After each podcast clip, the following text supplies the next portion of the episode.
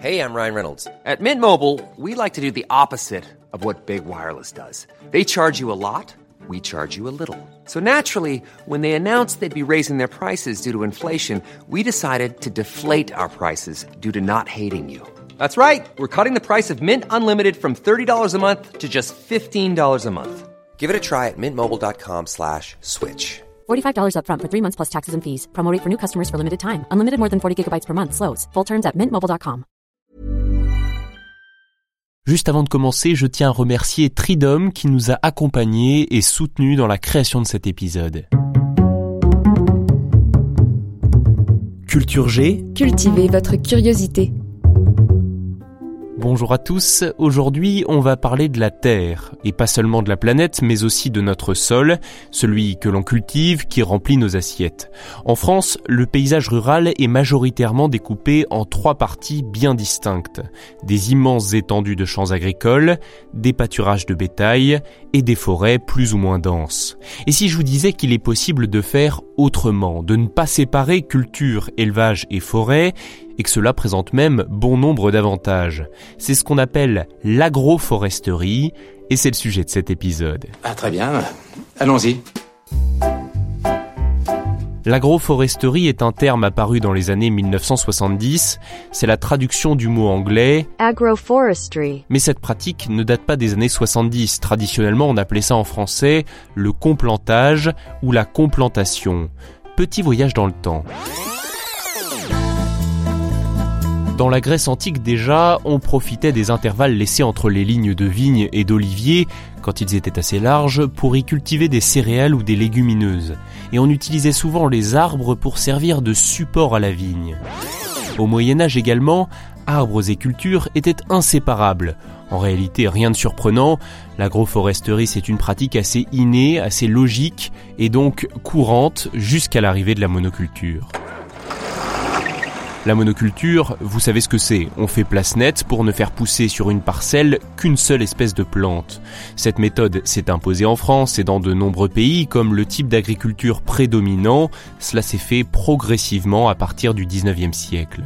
Le but était d'intensifier la production alimentaire. En effet, en ne faisant qu'une seule culture, les agriculteurs n'avaient dès lors plus besoin de recourir qu'à une seule méthode de récolte.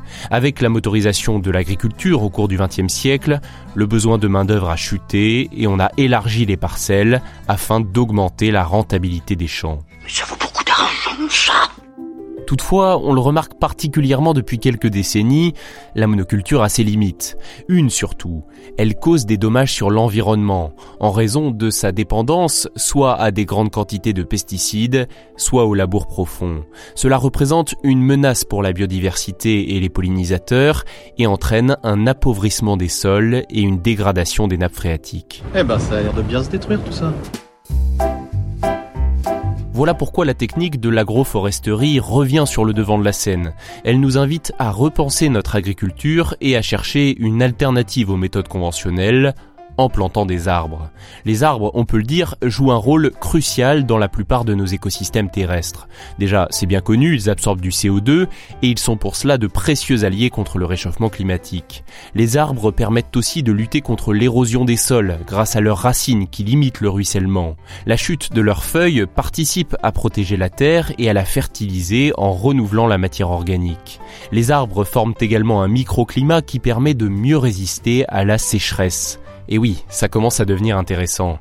Sur les parcelles agroforestières, on constate ainsi que la faune est plus abondante. Et rien d'étonnant à cela puisque les arbres offrent un abri pour se protéger, se nourrir, se reproduire à tous les auxiliaires des cultures, notamment les insectes pollinisateurs. En ce qui concerne les pâturages, les arbres participent au bien-être animal, les troupeaux peuvent profiter de l'ombre quand il y a du soleil et s'abriter en cas d'intempérie.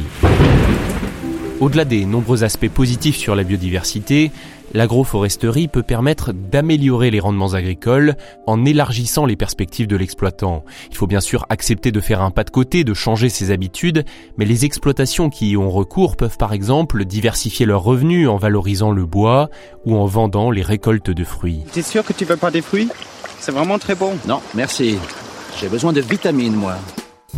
En France, un plan national de développement de l'agroforesterie a été lancé en 2015. À l'échelle mondiale, elle peut prendre de multiples formes en fonction des besoins et de la réalité de la terre concernée. Planter un arbre, ce n'est pas simplement semer une graine, c'est un peu plus complexe que cela. Il faut identifier le bon arbre et le bon endroit pour l'installer, avec le bon objectif, en raisonnant à moyen ou à long terme. Parmi les acteurs de ce développement, il y a notamment l'entreprise Tridom, T-R-E-E-D-O-M, partenaire de cet épisode, qui a pour ambition de planter le plus d'arbres possible aux quatre coins de la planète. Pour vous expliquer brièvement sa méthode, Tridom assiste directement des petits projets d'agroforesterie avec pour but de créer des écosystèmes durables et de soutenir des milliers de paysans. Il supporte les coûts initiaux de plantation et accompagne les agriculteurs dans les premières années lorsque les arbres ne sont pas encore productifs. Tridom leur offre également un savoir-faire et un support technique pour la gestion des arbres, ce qui garantit leur autonomie alimentaire et des revenus sur le long terme. Et oui, parce qu'il ne suffit pas de planter, il faut aussi cultiver.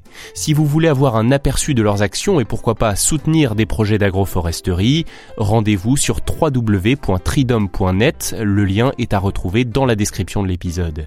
À noter que vous pouvez, si vous le souhaitez, choisir un arbre parmi une multitude d'espèces et de territoires pour qu'il soit planté. Chaque arbre est photographié, géolocalisé et surveillé par Tridom. Merci d'avoir écouté cet épisode, j'espère qu'il vous a intéressé. Si c'est le cas, n'hésitez pas à le partager et bien sûr à vous abonner. À la semaine prochaine. When you make decisions for your company, you look for the no-brainers. And if you have a lot of mailing to do, stamps.com is the ultimate no-brainer. It streamlines your processes to make your business more efficient, which makes you less busy. Mail checks, invoices, legal documents, and everything you need to keep your business running with Stamps.com.